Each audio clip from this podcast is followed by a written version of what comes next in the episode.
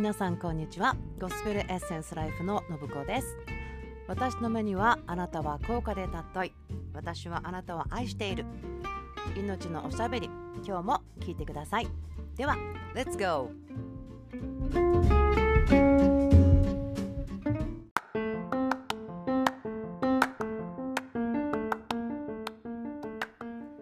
はい皆さんこんばんは。ゴスペルエッセンスライフの信子です。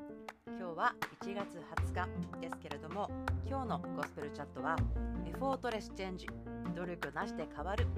それは神の言葉があなたの人生を変えることができる種です。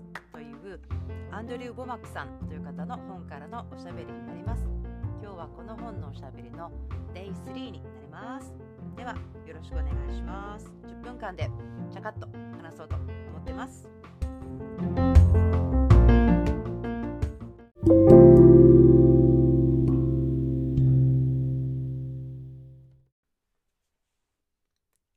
レスチェンジということですけれども変化なしで変わるなんてやっぱりうまい話はなかったんです。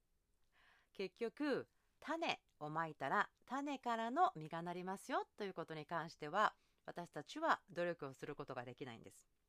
なぜならば真理は嘘を生むことはないし霊は肉を生むことはない。そういうことだと思ってああすっきりと思いまた同時にやっぱりなというふうに思ったんですね。でもここには力があります。私が今朝少し考えていたことは真理と命のつながりだったんですね。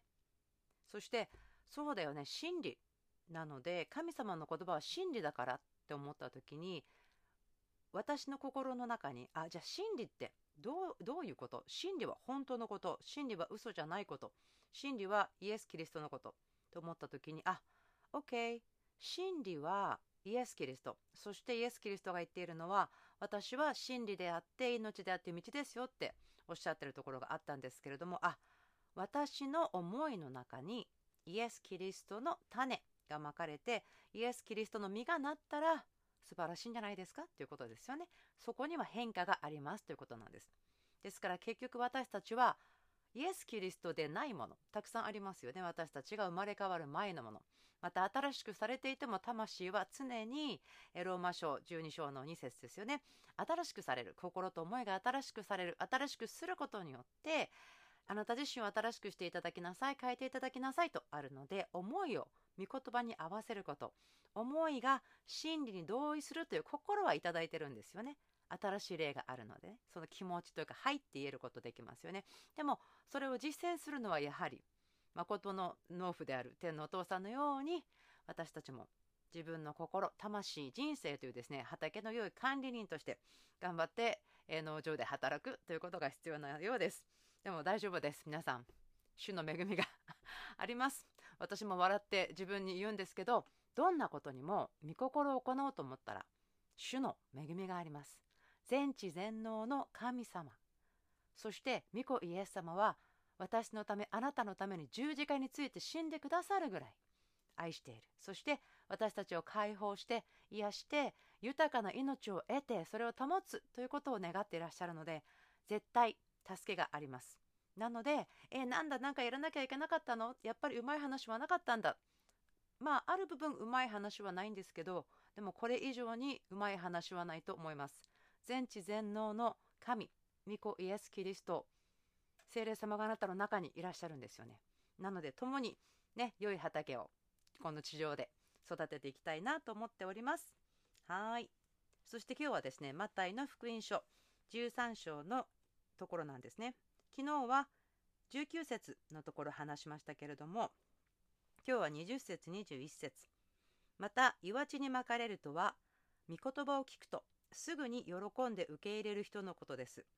しかし自分のうちに根がないためしばらくの間そうするだけで御言葉のために困難や迫害が起こるとすぐにつまずいてしまいます。これは本当に私たちみんなあいたたたたっていうですね。えところが私もあります。うん、でこのですね考えたんですね。自分のうちに根がないってどういうこと？ねその御言葉を聞くとすぐ喜んで受け入れる。それは素晴らしいですよね。あんまり「えー、どうしようどうしよう」ってこう考えないで「受け取ります」って言える。それは素晴らしいんですけれどもでもそれだけではなくて自分のうちに根がないためしばらくの間そうするだけで御言葉のために困難や迫害が起こるとすぐにつまずいてしまいますとあります。ここの意味をですねちょっと他の聖書いくつか読んでみて、えー、考えたんですけれどもこの自分のうちにっていうところとかまたその、えー、20節岩地って書いてあるので普通は岩地では種は育たないですよね。やっぱりある程度の土が必要なんです。ですごく私ここでは不思議ってさっき思ったのはなぜ岩地に種をまくかなって思ったんですよね。私が畑で働いていたら岩地には種はまかないんですね。最初から良い土地にしか種をまきたくないんですけどでももしこれ私たちの、えー、全部がね岩地とか全部が良い土地じゃなくって心の一部が岩地だったらっていうことを考えたらもう少しよく適用できるかなと思うんですね。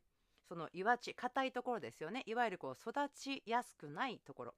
うん、で最終的なことを一つ言うとこれは祈って神様にそこに土をくださいっていうこともできると思うんですね。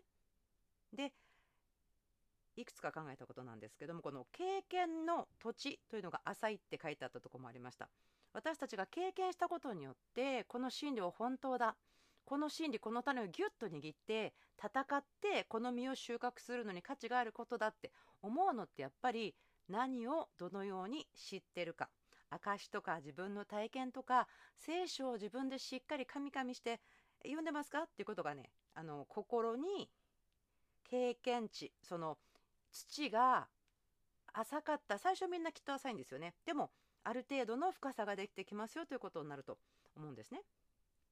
なのでその心が硬い神様のことわからないこの領域はね昔から祈ってきてるけど何ともなってないとかこの領域は多分私の人生ではちょっとな思ってるとこ多分皆さん何かかんかあるんですよね。でも私の今日の皆さんと一緒に祈って受け取ってよしお願いしますと言いたいところは認めます神様。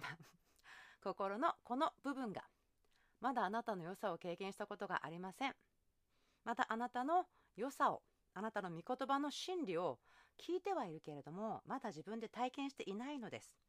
なのでその岩地のようなところ私自身がその領域をあなたの経験の中にしっかり根を張れていないところ。そのところを認めますから主あなたにお捧げします。取ってくださいって今言いましょうね。イエス様私の心の中にある岩地経験がないあなたの真理が働いたことの自分の経験がなかったり。証もいやこのことは難しいんだよね。ちょっとここの国ではこの流れでは無理じゃない？っていうことを聞いてしまったところとかえ自分の体験の方が大きな声になってしまっているところ今主を認めて手放します。あなたの前に差し出します。そしてあなたの恵み憐れみによってこの領域にあなたを歓迎しますからどうぞ入ってきてください。あなたの御言葉あなたの約束あなたの良さを持って触れてください。そしてあなたの良さをこの領域で経験することができて種がまかれた時には次はしっかりとそこに根が育つことできますように。アメン。そして21節。しばらくの間そうするだけで御言葉のために困難や迫害が起こるとすぐにつまずいてしまいます。とありますね。私がこういうことを読んだ時にああと思うことはですね、えー、クリスチャン私たち救われた時に世の人じゃなくなるんですよね。世から取り出されて世には住んでいるけれども神の国神中心神様がいるシステムの中で暮らします生きます。そのことによって暗闇に光をもたらす地の塩として地で生きる人たちになるよということなので御言葉に従っているとですね困難とか迫害があるよって聖書にも書いてありますよね。あの地には困難があるけど元気出して勇敢でありなさいっていうふうに御言葉も言ってるんですね。なので私はすごく自分が助けられてると思うのはえー、ネガティブな期待ではないんですけど天国に行くまで私は神様の御言葉神様の真理約束をしっかり捕まえて一番にしたい優先順位をあなたの栄光がこの地で私の人生を通して輝くようにしたいです。決めるんですね。決めてですね決めたら恵みが来ると信じてます。できなかったらどうしよう。恵み足りなかったらどうしようって思ってると来ないと思うんですよね恵みってねあのコミットして決断したら来ますよね結婚の話もですね、えー、私は一生離婚しませんでお互いに2人で決めたら修復したり改善したりできると思うんですけどいや離婚してもいいよと思ってると修復とか難しいと思うんですね。それと同じようにイエス様にこの御言葉が真理であることに今じゃあ、えー、決断するあのコミットしましょうね。イエス様あなたの御言葉が真理であること聖書に書かれていることが真理であってそこに力がある命があることを信じますそして私の人生の中であなたを一番とすることを決断します。ですから、主あなたが導いて助けてください。感謝します。イエス様の皆によってお祈りします。アーメン。はい、今日もご一緒に、え、時間とってくださってありがとうございました。